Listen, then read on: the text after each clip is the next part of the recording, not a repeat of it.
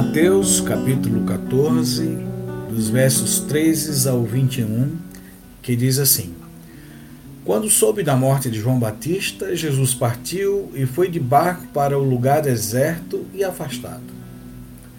Mas quando as multidões ficaram sabendo disso, saíram das cidades e o seguiram a pé. Ao sair da barca, Jesus viu grande multidão. Teve compaixão dessas pessoas e curou quem estava doente. Ao entardecer, as discípulas chegaram perto de Jesus, os discípulos se aproximaram dele e disseram: Este lugar é deserto e a hora já está adiantada. Despede as multidões para que possam ir aos povoados comprar alguma coisa para comer. Mas Jesus disse assim: Eles não precisam ir embora. Vocês é que têm de lhes dar de comer. Os discípulos, as discípulas, responderam: Só temos aqui cinco pães e dois peixes. Jesus continuou falando: Tragam isso aqui. Jesus mandou que as multidões se sentassem na grama.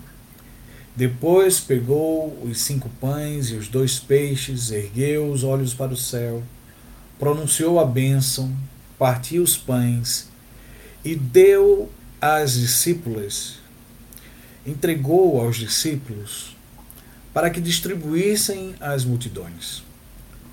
Sabe?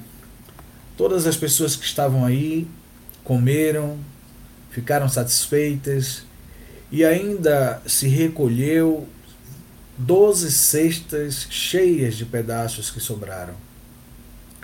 O número de quem comeu era mais ou menos cinco mil homens. E nem se contava nessa época as crianças e as mulheres.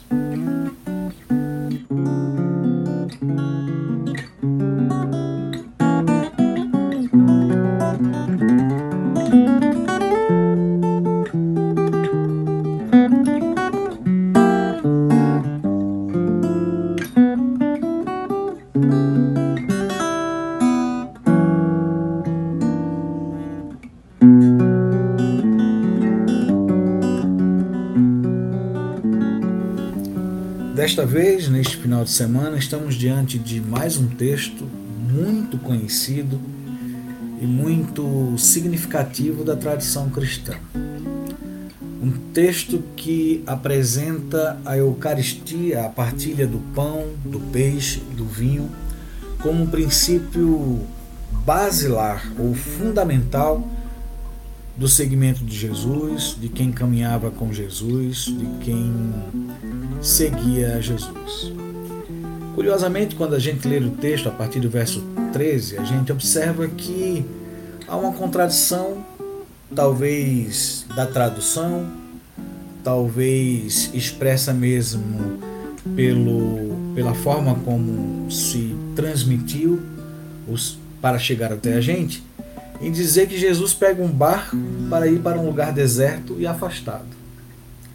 Deserto, ambiente afastado, pressupõe ausência de água, pressupõe ausência de rio, ou de mar, ou de lago, mas ao mesmo tempo o texto apresenta que há possibilidade ou há indicação de que pessoas superaram a distância, rodearam o ambiente para encontrar Jesus, para conversar, dialogar, se sentir escutada.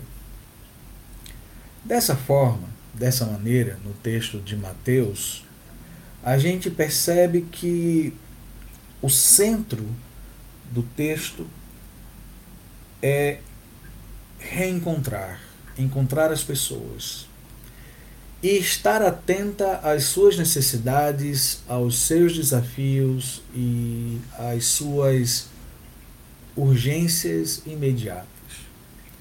Para a gente cristã, sobretudo as que se habituam às condições institucionais, é, ao, a percepção de, do templo, de investir num centro religioso ou de recolher ofertas e dízimos, é, possa ser mais fácil se desligar, se desviar do cenário de precariedade e vulnerabilidade, dizendo que despede as pessoas que estejam com fome.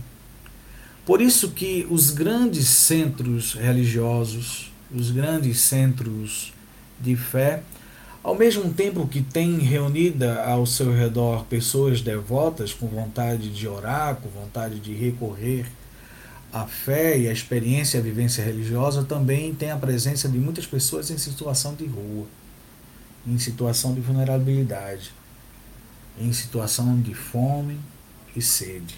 E aqui não é só na perspectiva da metáfora de ter fome e sede, mas da perspectiva real, concreta, de quem anda pelo deserto, de quem fere os pés na caminhada, de quem derrama suor, sangue e lágrima para ter um diálogo, uma escuta, um momento de cura, um momento de renovação, um momento de fé, um momento de encontrar-se em e com Jesus. Encontrar-se em Jesus e encontrar Jesus.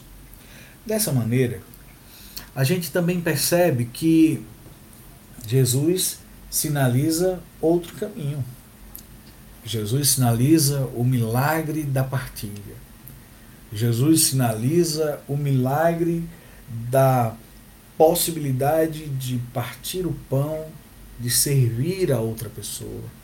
Esse texto também indica o princípio da diaconia, do serviço, a partir da experiência de Jesus, a partir da consciência de Jesus de que está ali para acolher essas pessoas, para permanecer ao lado delas, para acolhê-las entre nós. Irmãs e irmãos, finalmente, nós podemos ainda hoje sonhar com a possibilidade de acolher as pessoas todas que vêm ao nosso encontro. A gente se reúne em nossos templos e em nossas igrejas e a gente se preocupa tanto com o aspecto litúrgico, com a beleza, que é importante, não se, não se deve descartar isso.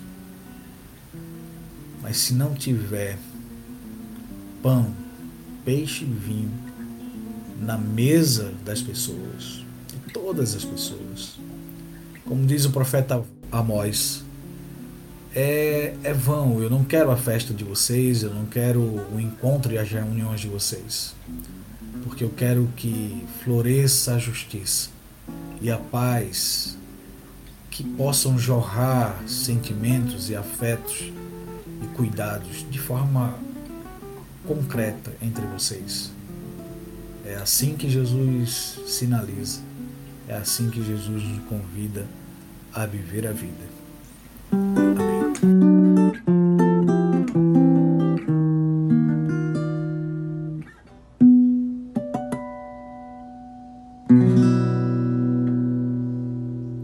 Eu sou Isaías Torquato, eu vivo na cidade de Goiânia, no estado de Goiás. Estou na função de pároco da paróquia anglicana São Felipe e também participo da coordenação do CEBI Goiás. Sou pequeno, sou nordestino, uso barba, uso óculos, sou pardo e tenho cabelos encaracolados.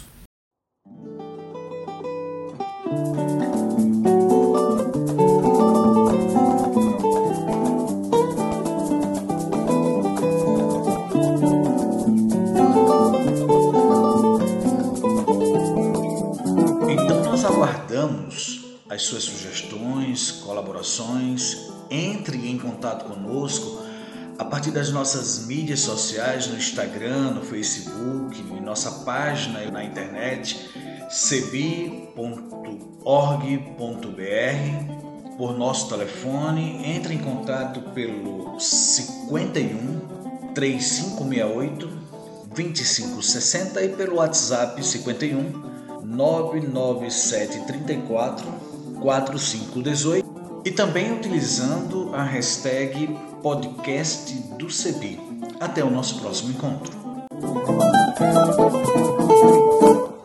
A trilha sonora que você acabou de ouvir é a canção Olha a Glória de Deus Brilhando, de Zé Vicente, e também a canção Desça como a Chuva, da irmã Agostinha Vieira, interpretadas pelo violonista Remo Stockholm Jr., da cidade de Recife, Pernambuco, e o design sonoro desse podcast foi feito por mim, Isaías Torquato, e a direção geral é da Coordenação Nacional do Centro de Estudos Bíblicos, CEBI.